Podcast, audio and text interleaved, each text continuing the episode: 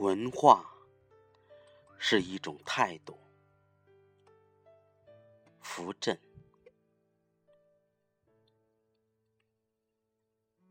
故宫，我从小对它就有一种既神秘又亲切的感觉。我第一次接近故宫，是在文革初期。那时，全国有无数的学生晕往北京。那年月进不了故宫，据说里面有许多皇帝留下的四旧，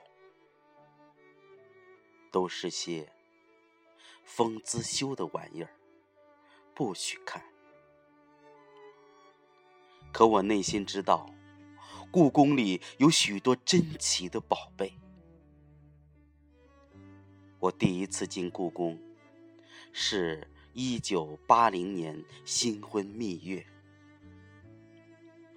那时游客可以近距离接触皇帝的宝座。我试图坐上一座，最终却没敢。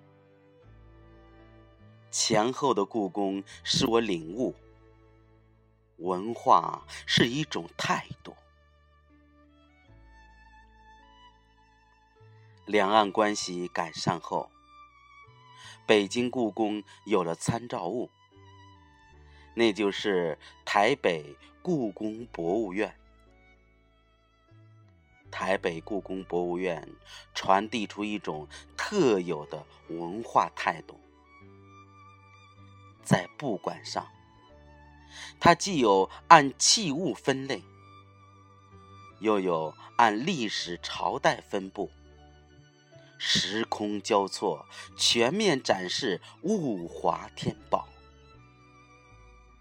每一位讲解员都自然流露出内心的自豪感，对每件展品都如数家珍，充满情感。同时，他们又十分谦虚好学。在那里，我们遇见过马未都先生，他身后有好几位故宫人员都在做笔记。这也是一种文化精神，使我深受教育。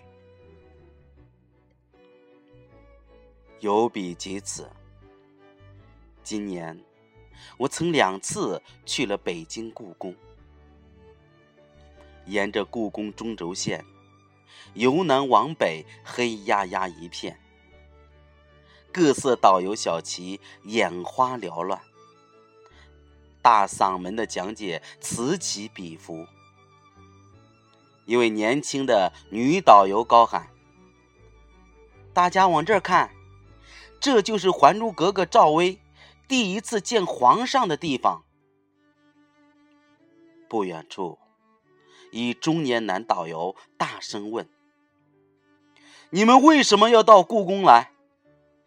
来故宫就是为了做一回皇帝。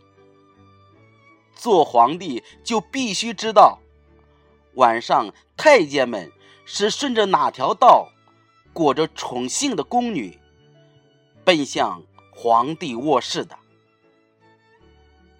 笑声中，故宫的历史文化就被聚焦和定格在大眼睛《还珠格格》和奔忙的太监身上了。